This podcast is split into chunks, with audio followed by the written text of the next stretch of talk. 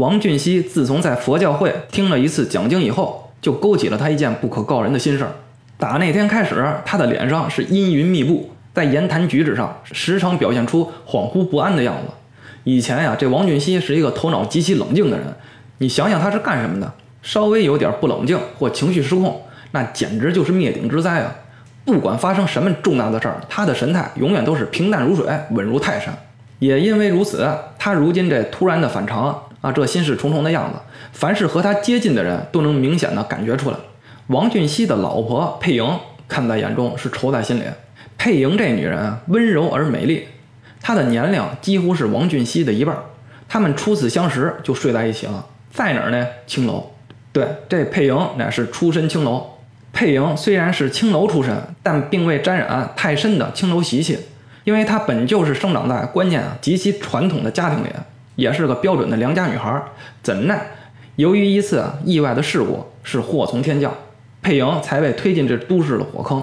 可是她跟了王俊熙从良后呢，对王俊熙仍旧保持着旧时女人的温柔体贴，对他是关怀备至。王俊熙的精神恍惚，使他这位年轻的妻子感受到了重大的不安。他多次向王俊熙追问：“我说老王啊，这到底是怎么回事啊？你跟我说说，你这整天愁眉苦脸的，也解决不了问题啊。”可王俊熙只是木讷的摇摇头，只字不提。对自己的老婆都这样，你想想，跟别人更是啥也不说。还好啊，过了一段时间之后，他这个满心愁苦啊、精神萎靡的状态，逐渐呢就恢复了。又过了几天呢，那阴沉的脸彻底就不见了，哎，恢复如初。佩莹啊，这才长出一口气。可是吧，有一个词儿叫连锁反应。别看现在没事了，别急，指不定哪天又会发生哪件事儿。让事情啊进一步变得严重，就像一颗细小的石粒扔进平静的水面后，会激起啊许许多多的水花。王俊熙在听经以后所引起的内心的不安，只是水花中的第一个旋纹，在第一个旋纹还没有完全消灭以前，第二个较大的旋纹又随之而起，而在第二个旋纹之外，还有第三、第四、第五，以致数不尽的旋纹将接踵而来，很快便是第二个旋纹。这天。恢复过来的王俊熙啊吃完午饭啊，往软椅上一坐，翘着二郎腿，拿起一张报纸，开始读报纸。紧接着，报纸上的一个广告引起了他的注意。这是什么广告呢？电影广告，在大光明的戏院要上映一部新电影，电影的名字叫《再世复仇记》。而在这新电影的营销广告中，印着这样一句话：他从坟墓里走出来，将陷害他的仇人活生生的掐死了。在一般人眼里啊，这没什么。一个电影配上一句刺激性的语句，这太正常了，勾起人们好奇的欲望，让他们去消费，这是营销的常用手段。可这广告语钻进王俊熙的眼睛后，他顿时是不寒而栗，心是砰砰砰的乱跳。他突然觉得那句话中的陷害、仇人、复仇、坟墓、掐死等等字样，仿佛从报纸上跳出来一样，扭着形体在他眼前飘来飘去。一边围着他转圈，一边发出嘿嘿嘿的冷笑。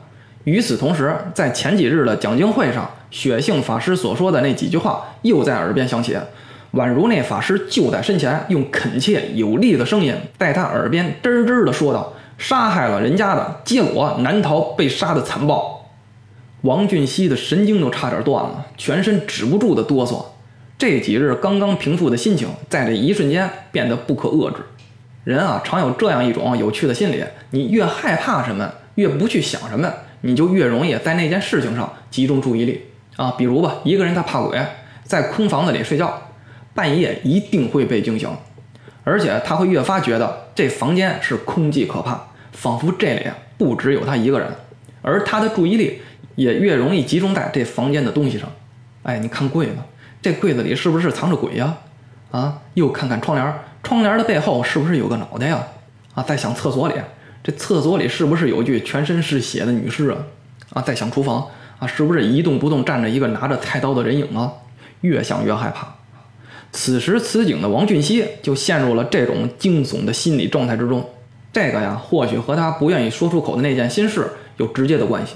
看过报纸后，他的第一个念头就是很想去电影院看一看这部《再世复仇记》。一个人怎么就能从坟墓里爬出来报仇呢？还把仇人掐死了？怎么可能啊？放在哪个学科上也不科学呀！如果电影中有办法让死人复仇，那我他不敢想下去了。可第一个念头刚成型，第二个念头就出来了，不能去啊！医生跟我说了，我现在需要休养，处在休养期之内啊，神经上不能受到那些不必要的刺激。去看还是不去看？这两个念头拧巴到一起了。王俊熙站起身，在房间内是反反复复踱着步子。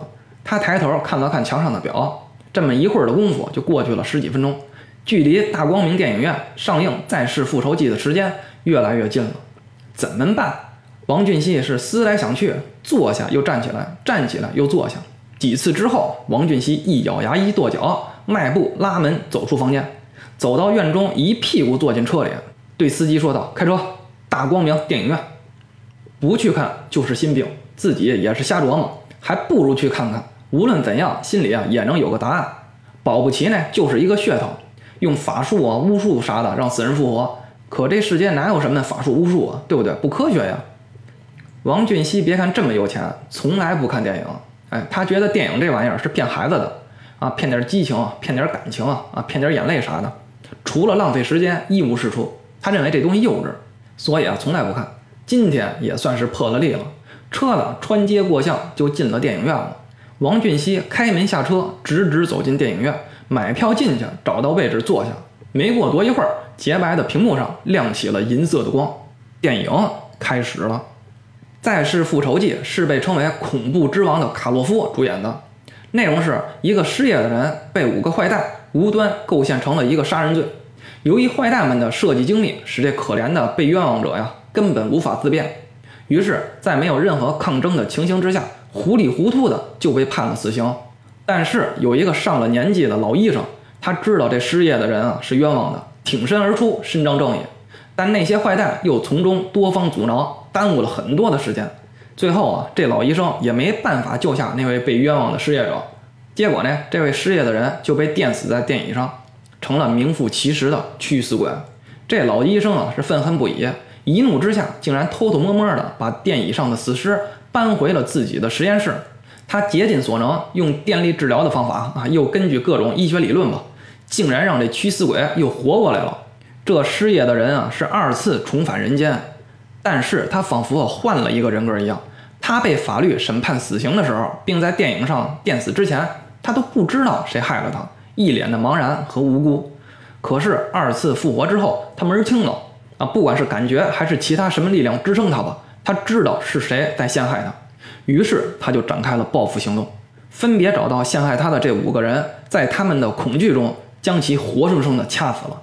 电影的最后呢？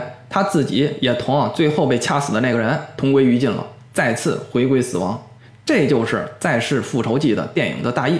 这片子看上去像是恐怖片，但其实啊是一部名副其实的悲剧。其中啊有两个场景可谓是摄人心魂的凄惨。